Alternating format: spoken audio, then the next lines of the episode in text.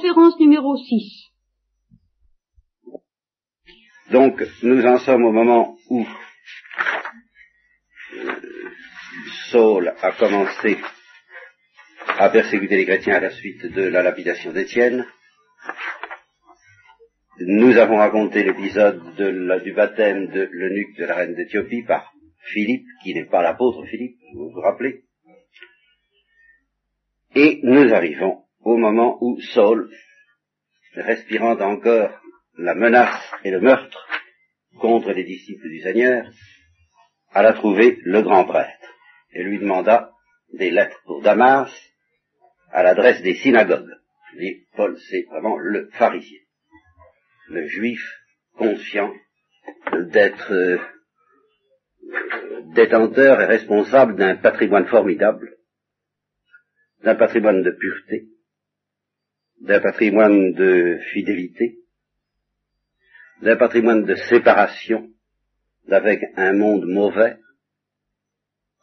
Et quand on voit vivre encore euh, certains de ces juifs pieux, comme ça avait arrivé, on est obligé de reconnaître que c'est très impressionnant, qu'il y a là une grandeur considérable et que ça, euh, ça nous manque. Enfin, je vous l'avais dit, je crois, je vous avais dit que, à certains égards, Jésus était un pharisien, et que c'est précisément parce qu'il était un pharisien qu'il s'est déchaîné si violemment contre les pharisiens. C'est contre ceux qui sont de sa race et de son sang que l'on, ce sont ceux-là qui nous font le plus souffrir, parce que c'est de ceux-là qu'on supporte le moins la trahison. La trahison de ce sens de la pureté. donc, Saul, il ne faut pas s'imaginer que c'était un sacripant, un bandit, c'était un, comme dirait comme l'a dit Léon Blois, un pèlerin de l'absolu, un fanatique de l'absolu, avec tous les dangers que ça comporte, tous les dangers de criminalité, purement et simplement, puisque il est tout de même responsable du meurtre d'Étienne. Et il aurait pu être responsable du meurtre de Jésus. Eh bien, ces gens-là qui pêchent ainsi contre l'amour et contre la douceur, mais qui ont soif de vérité et d'absolu, déplaisent moins à Dieu, en fin de compte, même pendant leur période de péché, je crois, que ceux qui, comme Judas, pêchent contre la lumière. Vous Saul se trompe, mais il se trompe pas à moitié. Il ne pêche pas à moitié. À lui s'applique, comme à Judas, on peut très bien faire, pour la comparaison entre les deux, euh, l'application de cette parole de l'Apocalypse, si tu étais chaud ou froid. Euh, Judas ni chaud ni froid. Saul est froid, c'est-à-dire qu'il est contre, ou qu'il est pour, mais pour euh, pour ceux qui sont contre et contre ceux qui sont pour. Enfin, il est, il est contre ceux qui s'opposent à son fanatisme. Et alors, c'est un très grand péché et c'est un très grand pécheur. Mais ce grand péché et ce grand pécheur, c'est quand même le bois dont Dieu fait les saints quand il les retourne, comme il va le faire tout de suite.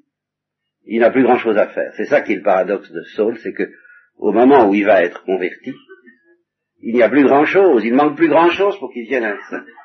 Alors que il est au pire de son péché. C'est qu'à travers le péché lui-même, ben, il est arrivé à une espèce de degré euh, d'abnégation dans le sens de l'absolu, dans l'esprit du sacrifice, dans l'esprit de ce qu'on appellera aujourd'hui les valeurs. Il est prêt à se sacrifier pour des valeurs. Il est prêt à se sacrifier pour ce qui, pour l'absolu. Alors il se trompe d'absolu et il y met tout son orgueil. Alors ça c'est mauvais et il faut qu'il trinque. Il va trinquer. Ça vous inquiétez pas. Mais il y a quelque chose. On peut, on peut faire quelque chose avec lui. On peut travailler avec lui. Il y a, y a du répondant. Voilà. Parce qu'il en veut. Alors, euh, donc, ce juif va trouver les autorités juives, tout ça se passe à l'intérieur des, juifs. toute cette histoire, pour le moment, n'est pas sortie du monde juif. Le christianisme au moment où nous le suivons encore maintenant, n'est pas sorti du monde juif. Il va sortir du monde juif à la suite d'un épisode que nous verrons après la conversion de Paul, va s'appeler Paul désormais, après la conversion de Paul, il y aura un épisode où alors, pour la première fois, le, baptême chrétien va éclater hors du monde juif. C'est un épisode fondamental dont l'importance est tellement essentielle aux yeux de l'écrivain de, Luc, de l'auteur des actes des apôtres, qu'il y insiste très longuement et euh, il est dommage que dans la catéchèse, dans l'enseignement qu'on donne souvent aux adultes, on n'insiste pas davantage sur cet épisode qui est la conversion de Corneille. Nous y reviendrons. Mais pour le moment, nous sommes à l'intérieur du monde juif. Les persécutions se passent entre juifs, juifs chrétiens ou juifs pas chrétiens. Il n'y a de chrétiens que parmi les juifs, les juifs de la dispersion, les hellénistes, les hellénisants, les hébraïstes, enfin, il y, a des sectes, il y a des, variétés, il y a des, des, juifs plus ou moins ouverts vers le dehors, ça c'est une autre histoire, mais ce sont toujours des juifs. Et deviennent chrétiens des juifs et persécutent les chrétiens des juifs. Donc il va trouver le grand prêtre et il lui demande des lettres pour Damas à l'adresse des synagogues, afin que, si dans les synagogues, voyez bien, c'est ça, dans les synagogues, il trouve des adeptes de cette doctrine, hommes et femmes, alors là, euh, pas de mollesse, hein, on n'y va pas avec le dos de la cuillère quand on, est saule, il les amène, puis dans ce temps-là, on n'y allait pas en général non plus avec le dos de la cuillère. Même dans les pires égarements des hommes, il y avait ce sens de la vérité. Euh, on les amène enchaînés à Jérusalem. Alors, il chemine, et il approche de Damas, quand soudain resplendit autour de lui une lumière venant du ciel. Alors voyez, d'après le récit, il ne voit pas le visage du Christ. Cependant, euh, dans la tradition, on admet qu'il a eu affaire à une apparition du Christ. Une apparition du Christ ressuscité. Mais, comme justement ses yeux du corps et de l'âme n'étaient pas assez purs pour soutenir l'éclat de la gloire du Christ ressuscité, bah, pratiquement il n'a vu que de la lumière, et encore il n'a pas vu longtemps. Ça c'est extrêmement typique d'un mystère sur lequel j'ai l'intention de revenir un jour, mais je ne sais pas quand, mais qui, a une, énorme importance pour moi, le mystère de la lumière aveuglante, le mystère de la lumière qui aveugle. Car c'est tout le drame du purgatoire, c'est tout le drame, si on peut appeler ça un drame, c'est pas uniquement un drame, c'est en même temps une miséricorde et une douceur, c'est le, le déchirement, si vous voulez, de la lumière qui nous euh, qui nous brûle, qui nous crucifie, qui nous fait mal, tant que nous ne sommes pas suffisamment purifiés pour pouvoir la supporter agréablement. une fois qu'on est suffisamment purifié pour la supporter agréablement, ben on va au ciel, c'est tout, c'est tout, c'est tout simple, c'est assez réglé, on n'attend pas. de sorte que ce n'est pas la lumière qui se fait attendre, c'est nous qui, pendant un temps donné, plus ou moins long, sur la terre ou après cette vie, selon les cas, bien, nous souffrons de cette lumière, du contact de cette lumière. Euh, la grande différence entre le régime de la terre et le régime d'après la mort, c'est que sur la terre, Dieu proportionne les dons de cette lumière, l'invasion de cette lumière à notre consentement, toute l'affaire est là, c'est nous qui tenons les leviers de commande, je ne sais pas si je vous ai raconté qu'une fois, euh, un dentiste m'a fait une, une électrolyse, je sais pas quoi. Alors, euh, il m'a mis la, manette en main, et c'est moi-même qui commandais l'intensité du courant qui passait, de façon que je puisse pas me plaindre. Enfin, c'est à moi de régler le débit de de l'électricité. Eh bien, c'est exactement ça, notre condition sur la Terre. C'est nous qui réglons le débit de la grâce. C'est pas compliqué. Nous l'avons, nous avons, la manette nous est mise en main, et si nous disons beaucoup, ça vient beaucoup. Si nous disons peu, ça vient peu. Si nous disons pas du tout plus tard, ça, ben ça, ça, vient pas. Et, et, tout à la fin, nous ne nous en apercevons pas, nous ne nous en doutons pas. Alors ça, euh, c'est justement parce que nous manquons de lumière. Nous ne nous rendons pas compte à quel point toutes nos décisions de tout instant ont une répercussion immédiate sur l'arrivée du flot. Le, flot de la grâce et le flot de la lumière euh, dépend à tout instant de notre attitude. Alors, ça, c'est le régime de la terre. Le régime d'après la mort, alors là, c'est plus ça. Le régime d'après la mort, nous recevons immédiatement toute la dose de lumière que nous aurons pour l'éternité. Et puis on se débrouille avec. Alors si on n'est pas euh, euh, capable encore de la supporter sans souffrir, alors on souffre énormément jusqu'à ce qu'on soit purifié. Voilà.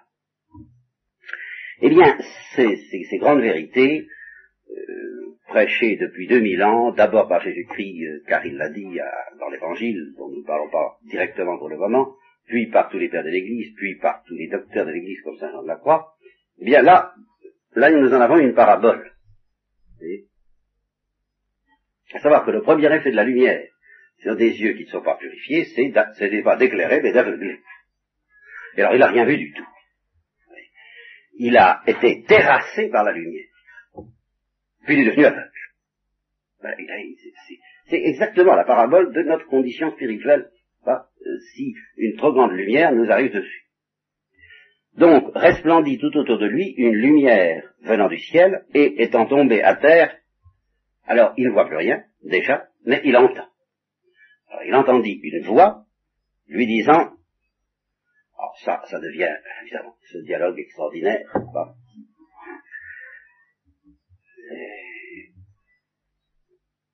extraordinaire, je, voudrais arriver à pouvoir dire pourquoi. Parce qu'il est évident qu'il ne la ramène pas dans cette situation. Euh, il est terrassé, il est écrasé, il a affaire, il sent une force, il sent une réalité, il sent une puissance, il sent la dynamisme tout est où, il, sent quelqu'un, il est complètement, il, a, il, a, certainement peur, et, et en même temps, il sent une joie, certainement, un début de joie qui commence.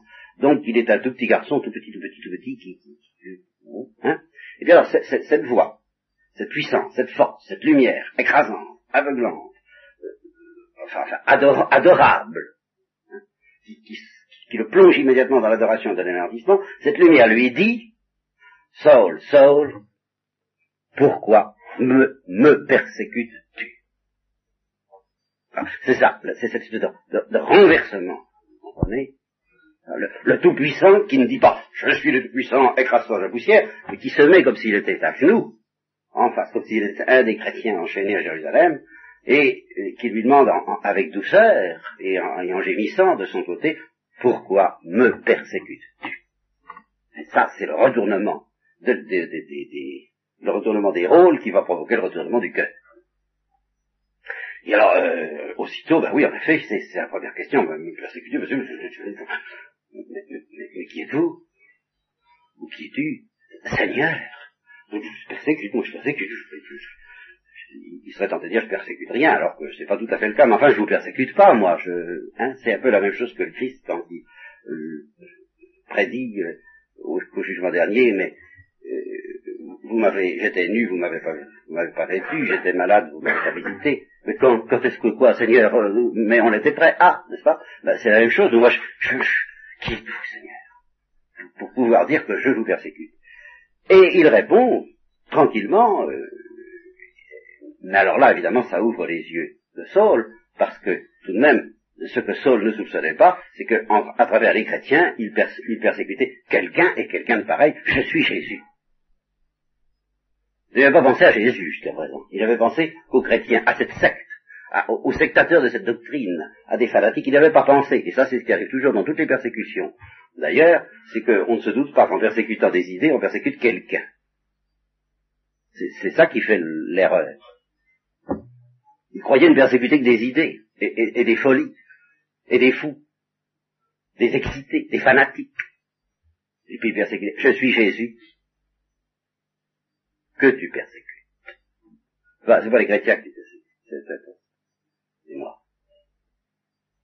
Allez, lève-toi et entre dans la ville, et, alors là, c'est cette manière de, le mettre au pas, il dit que son orgueil allait prendre quelque chose, et en effet, il prend quelque chose, il te sera dit ce que tu dois faire. Allez, va. Alors, bon, euh, il avait des compagnons. Alors les compagnons, eux, qu'est-ce qu'ils ont vu de tout ça? Eh bien, ils n'ont rien vu mais ils ont entendu, ce qui arrive souvent. Ils n'ont pas vu la lumière, ils ont vu Saul terrassé, et ils ont entendu le son de la voix. Est-ce qu'ils ont compris le son des paroles? Ça, je n'en sais rien, mais ils ont entendu le son de la voix. Et ils voyaient personne. Alors ils étaient évidemment stupéfaits. Alors, Saul se relève de terre, mais il est aveugle, il est aveugle, il ne voit plus rien. C'est ça ce symbole. Il me plaît énormément, je l'avoue la lumière nous avance, quand, la dose devient un peu forte. Ses yeux étant ouverts, il ne voyait rien, et alors on le conduit, on le conduit par la main, alors ça c'est Saul qui sera le, on peut dire la lumière de l'Église et la lumière du monde, plus que n'importe quel autre qui sera vraiment le chef de l'Église plus que n'importe quel autre. Saul qui jusqu'à présent a été très sûr de lui, et, se sentait illuminé dans ses convictions. Saul qui, euh, enfin, était très orgueilleux, quoi. Eh bien, on le conduit par la main. Il faut qu'on le conduise par la main. Pour l'introduire dans Damas. Et il reste trois jours comme ça, sans rien voir, sans rien manger, et sans rien boire. Voilà. Alors, avec un grand sens euh, dramatique, euh, qui ne le cède en, rien au, plus grand dramaturge, euh, c'est premier tableau. Premier tableau, bah, fin du premier tableau, obscurité sur la scène, changement de décor, et Damas. Dans Damas, une maison, dans la maison, un homme. Une lumière se projette, cet homme, on vous donne son nom, il s'appelle Anani. Et cet homme dort ou prie, ce qui ne change pas tellement quelquefois, pour les gens qui prient vraiment. Et le Seigneur lui apparaît en vision. Anani, me voici, ce que répondent tous les prophètes, vous avez appris ça, ceux qui ont suivi l'Ancien Testament, me voici Seigneur, et le Seigneur lui dit, lève-toi, et va dans la rue droite, ce qu'on appelait la rue droite, à Damas, et cherche dans la maison de Judas un nommé Saul de Tars, car voici qu'il prie. Fin du décor. Retour à Saul.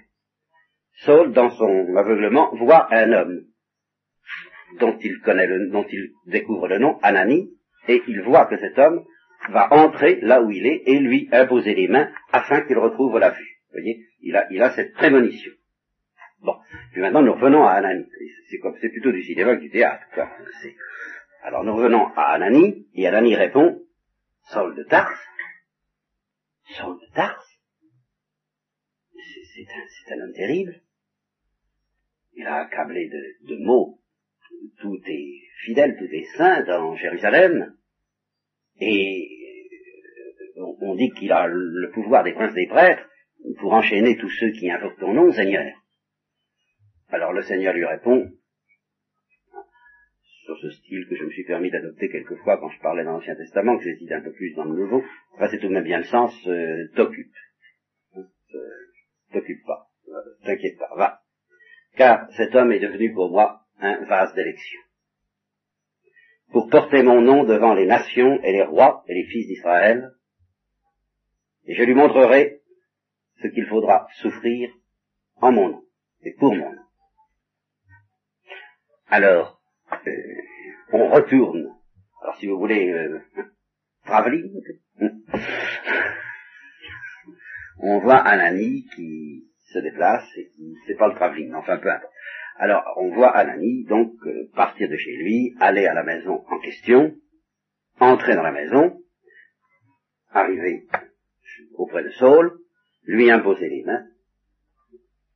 Vous voyez, c'est, tout d'un inouï, parce qu'enfin, le 29 juin, c'est peut-être la seule fête qui restera dans l'Église universelle où font les choses, enfin bon, euh, enfin, on fêtait Saint-Pierre, Saint-Paul. Vous voyez, les deux colonnes de l'Église, bien, c'est vraiment eh bien, euh, oui, on peut dire que Paul a été presque co-pape, je ne sais pas comment dire, une sorte de, de, prophète du pape. Enfin, il avait un, pouvoir euh, analogue à celui du pape. Et alors quelqu'un, vous voyez, un pauvre gars comme Alani, c'est lui qui va lui imposer les mains le premier, avant que lui, il imposera les mains à bien des gens dans sa vie, Paul. Mais voilà, il reçoit cette imposition des mains, et pour une chose aussi humble que de retrouver la vue. Il lui impose les mains et il lui dit Saul, mon frère. Évidemment, la douceur de cette, de cette appellation est grande quand on pense à de quelle manière ils auraient dû s'affronter s'il n'y avait pas eu ce miracle. Saul, mon frère, le Seigneur m'a envoyé, le Seigneur Jésus, celui qui t'est apparu sur la route par laquelle tu venais, eh bien, il m'a envoyé afin que tu recouvres la vue et que tu sois rempli de l'Esprit Saint. Les deux choses sont indissociables, car il s'agit, euh, cette vue que, physique que Saul a perdue n'est que le signe de cet aveuglement dans lequel il était alors qu'il croyait voir, et de cet aveuglement dans lequel il a été plongé consciemment par l'arrivée de la lumière, parce qu'il ne pouvait pas la supporter. Donc il, a fallu qu'il soit rempli de l'Esprit Saint pour être illuminé du dedans et à l'aise en face de cette lumière qui l'a terrassé sur la route. Et alors là, il a retrouvé la vue, mais dans tous les sens du mot. Et aussitôt, de ses yeux, alors cette expression classique, n'est-ce pas, qui est devenue une figure, mais qui, les écailles lui tombèrent des yeux. C'est tout à fait exactement ça. Quand Pauline dit dans Polyeucte, j'ai vu, je sais, je crois. Je suis désabusé. Les écailles sont tombées. Nous avons tous des grosses écailles, vous savez. Et il faut demander qu'elles nous tombent des yeux, puis il n'y a pas, d'autre problème sur la terre. Et aussitôt tombèrent de ses yeux comme des écailles. Et il retrouva la vue, et s'étant levé, il fut baptisé, première chose, commence par le baptême, et puis il, il, puis, a mangé, quoi.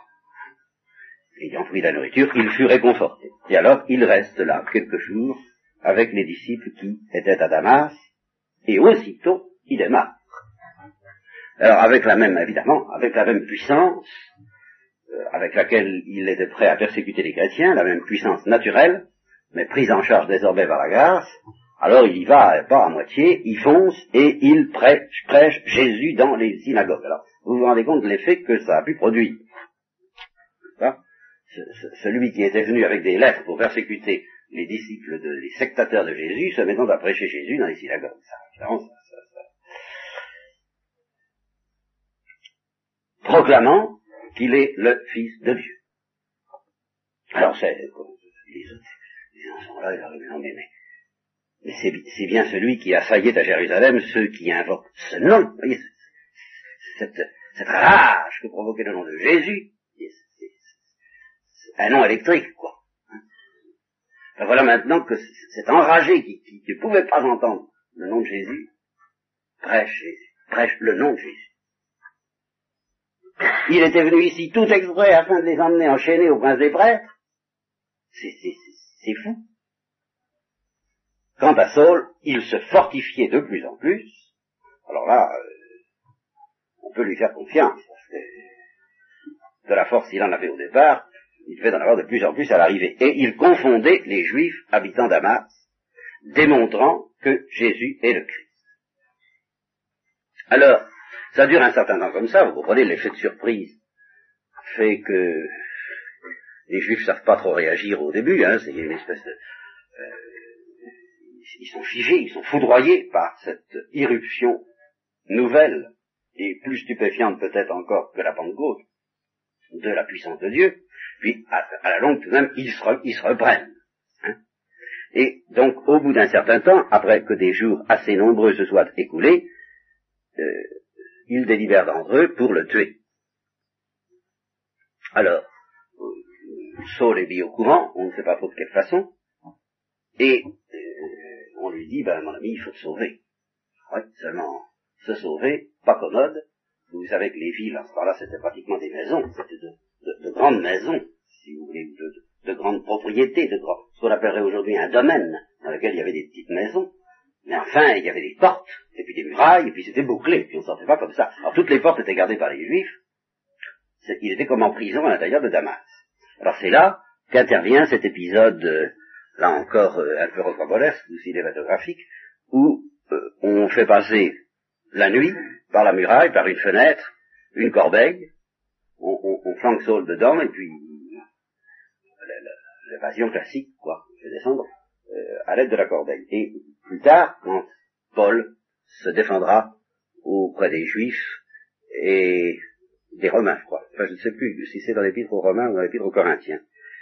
Euh, où il plaidera sa cause. Et il dira, euh, j'ai reçu beaucoup de révélations, mais enfin, euh, je, ne veux pas me glorifier, je suis pas plus malin que les autres. Quand on m'a descendu par la fenêtre de Damas, ben, c'était pas brillant. Je faisais pas belle figure, je faisais pas le malin. J'ai été, je suis un pauvre homme comme les autres, mais ça n'empêche pas que Dieu, évidemment, m'a euh, écrasé de lumière et de révélation, mais il s'est toujours débrouillé pour que ces révélations ne m'enflent pas. Ah ça, il a, il toujours trouvé le truc. Et il m'a laissé toujours la dose de misère nécessaire pour que je ne puisse pas me glorifier dans mes révélations. Et parmi ces doses de misère, ben, il y a cet événement-là qui effectivement est assez humiliant pour lui. Surtout avec le tempérament qu'il devait avoir, il y en a que ne pas, mais enfin lui, c'était l'homme qui aimait passer par les portes. Hein. Alors, je dis, ça a une suite, tout ça, mais c'est là où je voudrais presque, j'aurais voulu presque vous faire une conférence spirituelle sur le sens de cet événement. Parce que nous sommes peut-être tentés de dire, oh, ben, si ça m'était arrivé, si ça m'était arrivé, il est évident que j'aurais la foi, facilement, et je mènerais facilement aussi une autre vie. Alors,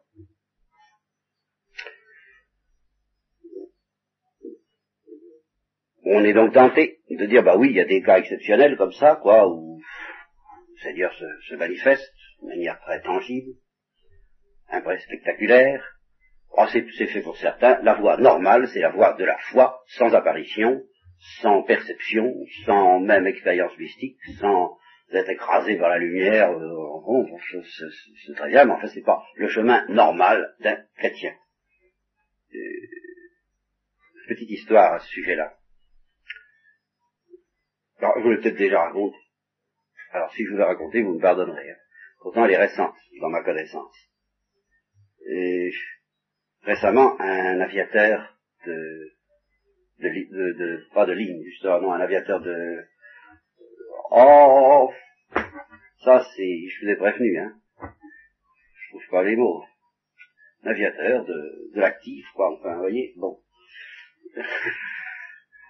se baladant avec des mirages ou des mystères, je sais pas quoi, bon. Et rentrant à la base, il a voulu éviter un de ses camarades qui intercepté d'une manière malencontreuse, et il a heurté une ligne à haute tension, pof, il a flambé en une seconde. On a retrouvé, bon, euh, on l'a rien retrouvé.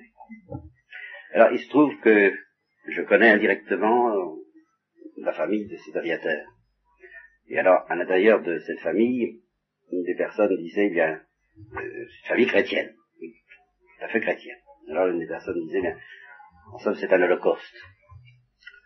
Et euh, l'autre a répondu, non, ça faut pas dire ça. Faut pas dire ça parce que ça, c'est, c'est de la mystique et euh, nous sommes chrétiens, nous avons la foi, ça suffit. Pas besoin d'aller chercher des trucs pareils. Voyez, ce, ce petit détail. Hein, c'est, euh, cette opposition entre la mystique, avec tout ce que ça implique, euh, remarquez que c'est assez, pardon, c'est assez marrant, parce qu'être foudroyé par une tension, ça, ça va, c'est un phénomène naturel. Mais que ce phénomène est une valeur de l'holocauste, alors ça, ça, devient inquiétant. C'est très curieux, moi j'ai pas l'impression qu'il est grillé davantage, euh, sous prétexte que c'est un holocauste, ou qu'il est moins grillé, qu'il soit moins mort, si on déclare que ce n'est pas un holocauste. comme dirait Don Juan, euh, ne l'ai-je pas bien tué? Oui, oui, euh, on aurait lui répondre, ça, le mieux du monde. Et vous l'aviez, de ce côté-là, il a été tué le nom. De toute façon, il est mort le mieux du monde. Qu'est-ce que vous voulez? Qu'on appelle ça un holocauste ou pas, je ne vois rien en bas en quoi ça atténue ce que peut avoir de redoutable cet événement. Moi, je trouve que de toute façon, c'est pas très drôle de griller sur une ligne à haute tension. Je, je, je, je n'en ai pas envie. Et, et, si ça devait m'arriver, j'aimerais mieux considérer ça en effet comme un holocauste que pas, je ne brûlerais pas plus. Enfin, voyons. Bon. Alors, ça, c'est ancré dans notre sensibilité, dans notre... Euh, et c'est là où je me permettrai donc de poser la question à ceux qui diront, bah oui, évidemment, c'est très commode pour certains, mais la voix normale, la voix lente, la voix austère, la voix pas drôle et tâtonnante, c'est la voix de la foi dans une obscurité euh, profonde et une vie apparemment humaine, normale, naturelle. Alors je pose la question suivante. Supposons que ce destin de Saul vous soit offert. Je dis simplement offert, c'est-à-dire que vous appreniez, vous sachiez que si vous voulez, Dieu va intervenir dans votre vie d'une manière aussi intense, spectaculaire, vigoureuse, euh, ravageante qu'il est intervenu dans la vie de Saul ou de Paul. Êtes-vous sûr de dire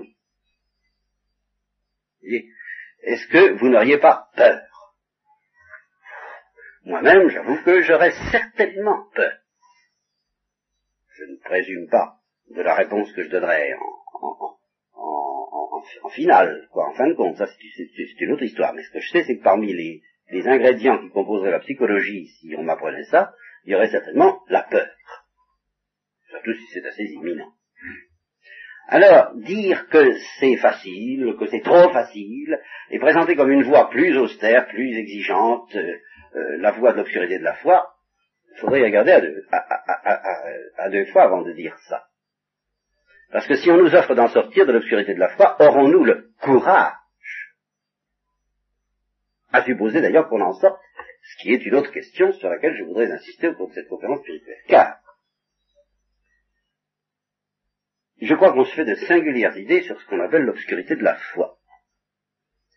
À savoir qu'on s'imagine que l'obscurité de la foi, c'est justement l'absence de trucs comme ça. Mais ça reviendrait à dire que Paul n'a pas été soumis à l'obscurité de la foi, or il y a été terriblement soumis, comme tous les prophètes. Et ça revient à dire, d'autre part, que ceux qui seront soumis à l'obscurité de la foi n'ont jamais affaire à des élans, à des lumières, à des soutiens, à des consolations, à des pressentiments, à des visites, qui vont justement, qui sont justement destinés à nous conforter dans la foi. Alors, moi je dis que ça ne s'oppose pas du tout. Parce que justement, la foi, ce n'est pas un système philosophique ou même un système religieux auquel nous adhérons, ce ne sont même pas des traditions que nous avons reçues de nos parents et puis que nous essayons de maintenir, comme Saul essayait de maintenir les traditions des pharisiens. Non, la foi, c'est le cheminement vers un Dieu qui se qui de temps en temps se fait sentir, et puis de temps en temps, et le plus souvent, ça j'en suis tout à fait d'accord, le plus, le, plus, le plus longtemps, la plus grande partie de notre vie, l'immense majorité de notre vie, il se cache. Tu es un Dieu caché, Dieu d'Israël. Il se cache. Mais il se cache, ce mot, ce mot se cacher, à lui tout seul évoque quelque chose qui, euh, qui me paraît très évocateur au fond de la situation de la foi, qui est le jeu de cache-cache.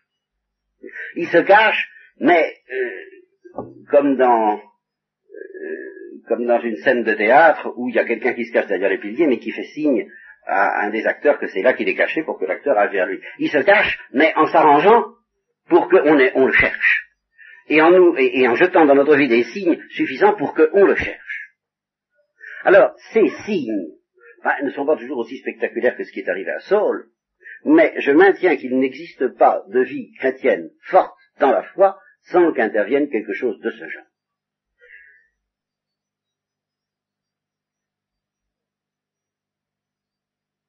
Alors, euh,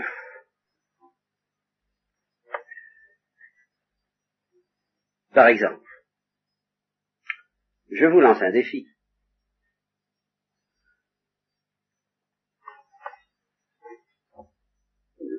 l'Église vous propose, propose à la plupart des chrétiens aujourd'hui, euh, de faire une fois par an des retraites qui oscillent entre trois et cinq jours, selon les cas. C'est à peu près la dose. Ces retraites, on peut les faire plus ou moins sérieusement. Euh, le défi que je vous lance suppose que vous fassiez ça extrêmement sérieusement, j'en conviens.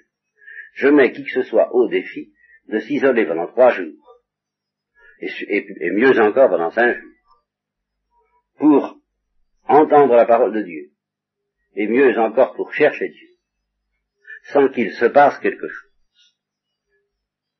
Si on le fait sérieusement, ça n'est pas possible. Je ne dis pas c'est automatique, je ne dis pas c'est mathématique, mais non, c'est vivant, c'est de la vie. Mais justement, le grand vivant se tient auprès de nous, et euh, il n'attend que la première occasion pour nous faire tomber les écailles des yeux c'est nous qui pratiquement nous distrayons et ne nous doutons pas à quel point il ne demande qu'à nous aider dans notre foi.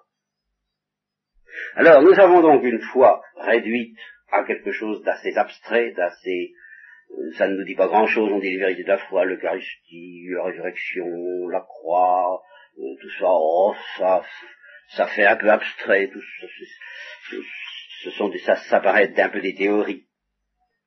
Mais, euh, et alors nous nous imaginons que c'est normal, que c'est comme ça, que c'est ça la foi, et que ce sont des exceptions, des êtres exceptionnels qui sont arrachés à ces abstractions pour entrer dans le concret.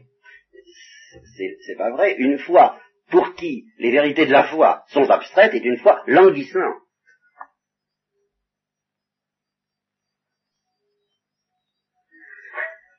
La foi vive est une foi pour laquelle les vérités de la foi sont en même temps, j'allais dire à la fois, ça devient fatigant, hein, je m'excuse.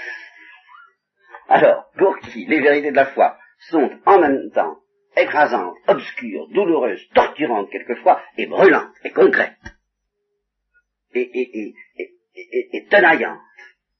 Parce que, à un moment, peut-être dans la vie, bah, il y a eu quelque chose comme euh, l'affaire de Saul, ou la nuit de Pascal, ou tout ce que vous voudrez, ou bien plus simplement, plus humblement, mais tout aussi puissamment en fin de compte, parce que assez régulièrement, euh, il y a, euh, on, fréquente, on fréquente, voyez-vous, on, visite celui qui nous attend. Et alors, on, il se passe quelque chose.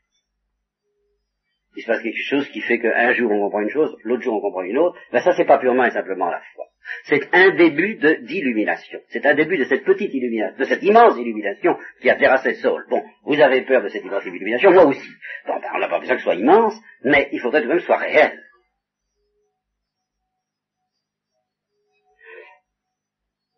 La vie de la foi, pour ceux qui la vivent sérieusement. Et la vivre sérieusement, ça consiste pas, tout simplement, enfin, l'Église avait fixé autrefois, enfin, un, régime, une hygiène, peut-être pas assez l'histoire des retraites. Peut-être que euh, l'Église du XIXe siècle n'insistait pas assez sur les retraites, l'Église du XXe siècle insistait davantage, elle a bien fait. Ça, c'est très bien.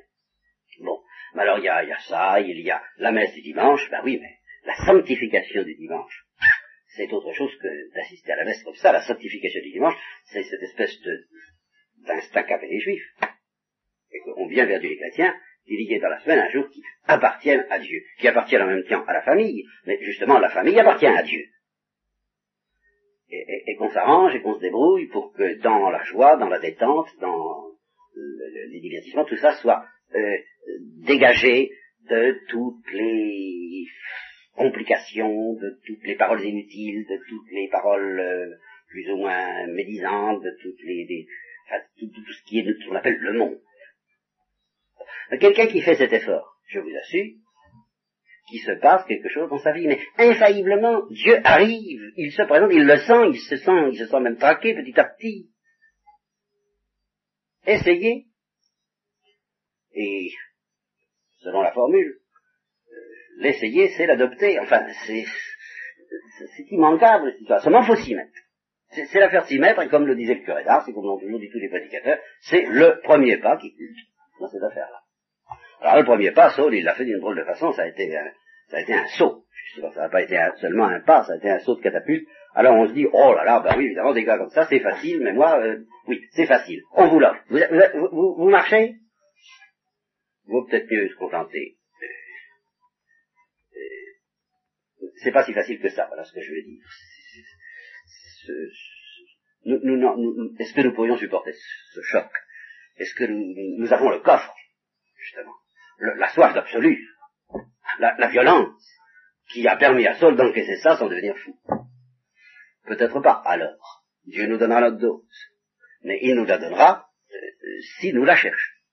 Autrement dit, euh, tous, nous pouvons et nous devons espérer à notre manière notre petit ou notre grand chemin de Damas et je dirais presque notre chemin de Damas quotidien, annuel, mensuel, hebdomadaire, quotidien et même horaire. Pourquoi pas? Parce que à tout moment, nous avons besoin d'un petit coup de pouce de la part de Dieu. À tout moment, enfin. Bien. Je suis pas content de ce que je vous dis là. Je, c'est ça, je vous avais prévu que je n'étais pas en état de, dire grand chose. Je voudrais vous en dire bien plus là-dessus. Vous savez, sur la, les rapports entre la foi et l'expérience. Pour croire, il faut, on, oppose les deux, on a l'air de dire ou bien on expérimente Dieu ou bien on y croit, c'est le contraire. On ne croit en Dieu que quand on l'a un peu expérimenté. Mais qu'est-ce qu'il faut faire pour l'expérimenter? Il ben, faut chercher. C'est ça. Expertus potes credere, dit Saint Bernard. Celui qui a eu l'expérience, c'est lui qui peut croire. Parce qu'il s'agit de croire à quoi? Mais il s'agit de croire à l'amour de Dieu pour nous. Et il s'agit de croire que cet amour est fou. Eh bien, il faut en avoir eu un tout petit peu l'expérience, sinon nous n'y croirons pas comme il faut. Et il n'y a que ceux qui ont un petit pressentiment ou un gros pressentiment, donc qui ont eu un début d'expérience de ce que Dieu est, et de ce que certains appelleront peut-être la vie mystique. Bon, ça, mais, tant pis pour les mots, moi je m'en fiche des mots. Qu'est-ce que ça peut faire, les mots? Euh, Ça s'appelle en effet de la vie mystique. Oui, d'accord, et après? Finalement, en admettant, en admettant que nous n'ayons, que nous puissions et que nous devions, à supposer, mener une vie absolument pas mystique sur la Terre, ça va faire combien d'années par rapport à la vie mystique que nous mènerons combien d'années après? Alors tout de même,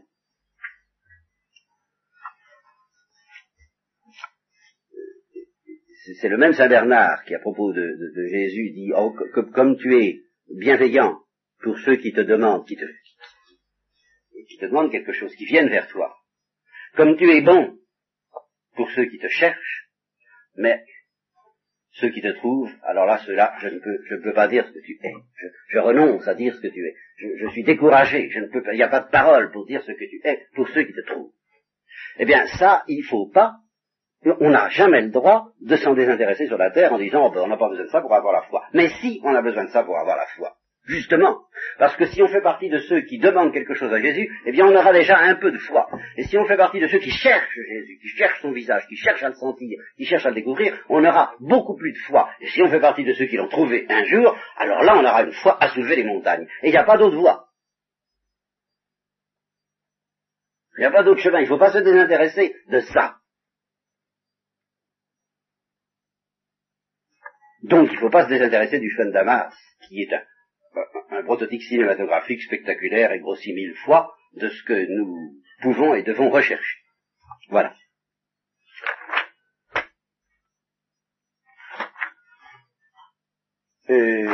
Continuons. Quelque temps encore.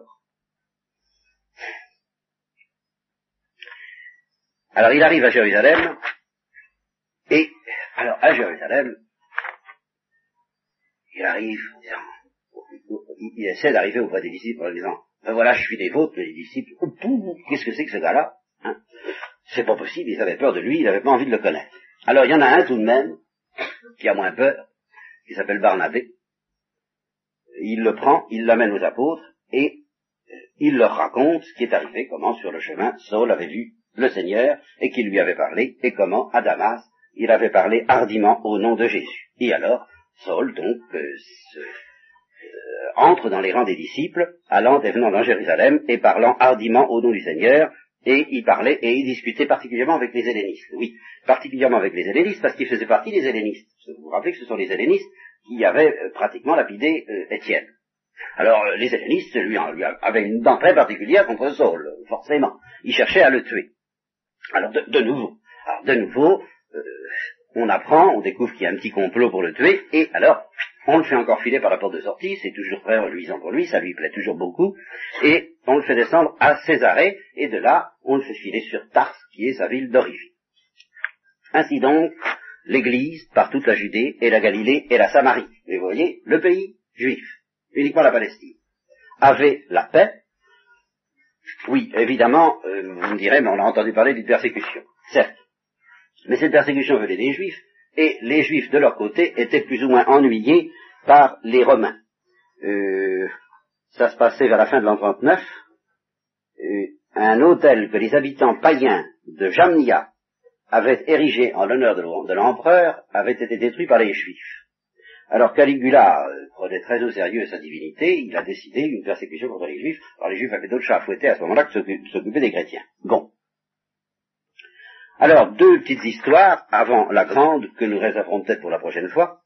Pierre parcourt toutes les régions, qui se trouvent donc ainsi euh, bien christianisées, les régions juives bien christianisées, et il va vers une ville euh, qui s'appelle euh, Jopé, qui est sur, je crois qu'il est sur la mer, et entre Jérusalem et Jopé, il y a une autre ville qui s'appelle Lydda et, elle existe encore, je crois qu'elle s'appelle Lod. Ceux qui ont été en Palestine ont peut-être vu ce, ce Bon. Et alors, dans cette ville, il y a un homme qui s'appelle Aîné et qui était gisant sur un grabat depuis huit ans, paralytique. Alors c'est un des miracles par, où Pierre prolonge évidemment l'action du Christ. Il lui dit, Aîné, Jésus-Christ t'a guéri, lève-toi et fais ton lit.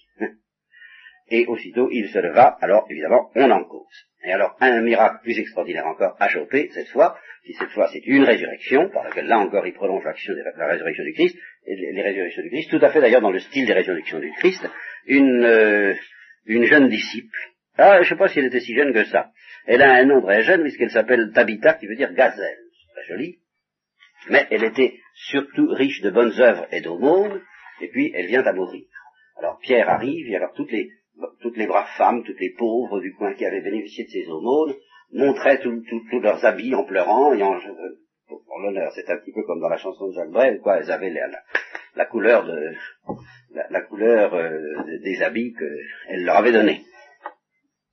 Alors, euh, on va trouver Pierre, dans l'espoir qu'il peut faire quelque chose, on lui dit dépêche-toi de venir jusqu'à nous parce qu'elle vient de mourir, alors il va avec eux, il monte dans la chambre haute où il y a euh, c'est-à-dire Gazelle, il les fait sortir, toutes celles qui pleurent et qui montrent leur tunique, et, il s'agenouille et il se met à prier.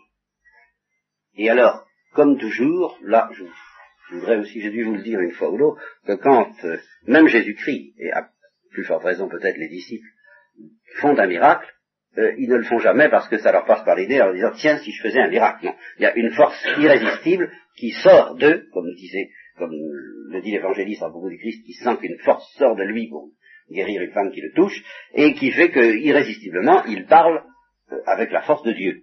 Donc il se tourne vers le cadavre et il dit, Tabitha, lève-toi. Celle-ci ouvrit les yeux, et ayant vu Pierre, elle se dressa sur son séant.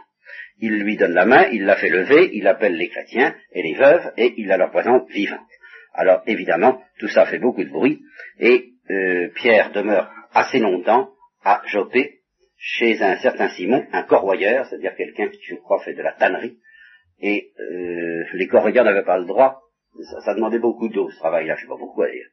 Et, et, alors, euh, les, les ils n'avaient pas le droit d'habiter à moins d'une certaine distance de la ville, de sorte que Pierre habitait donc près de la mer, chez un autre Simon, pas confondre avec Simon Pierre. Donc euh, Simon Pierre habite chez un certain Simon, et c'est là que se produira la prochaine fois nous verrons ensemble, alors l'histoire extrêmement importante, l'histoire capitale qui pour la première fois fait une brèche dans le monde juif, euh, la conversion du païen. La conversion, le baptême et, et la descente du Saint-Esprit sur un païen nommé Corneille, et ceci sans que ce païen soit circoncis, sans qu'il vienne juif. Alors ça c'est un événement formidable qui bouleverse toute la doctrine des juifs, et même qui bouleverse la, euh, dans sa petite tête, Pierre est un peu euh, Pierre alors là, n'est-ce pas? Euh, est un peu euh, paumé. Ah oui, alors là, je, je m'aperçois, mais ça, je, je, suis paumé moi-même, je vous avais prévenu ailleurs. Oui, nous sommes passés de Saul à Pierre, n'est-ce pas, sans transition. Je pense que vous vous en êtes aperçu. Bon, ce serait bien.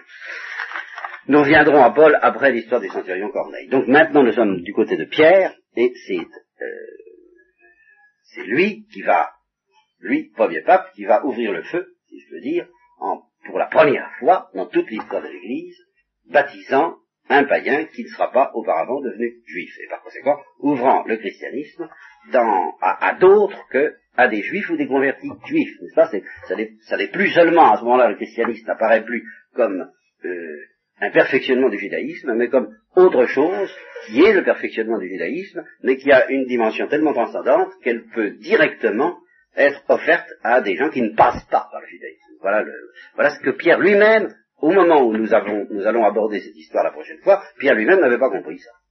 Il, a été convaincu qu'il fallait continuer à respecter la loi et en particulier éviter de manger les aliments impurs. C'était une partie de la loi. On pouvait pas, c'est pas parce qu'on était chrétien qu'on était dispensé de manger, de, de, de se garder des aliments impurs et qu'on était dispensé de se garder d'entrer chez les païens, de fréquenter les païens. C'était impensable dans, la tête de Pierre, c'était impensable. Lui, euh, prince des apôtres, chef de l'Église, ne, pensait pas pouvoir aller chez un païen. Et bien, comme nous le verrons, on le verrons la prochaine fois, ben, il y va chez le païen. Et il y va manu militari, c'est-à-dire euh, manu forti euh, du Saint-Esprit.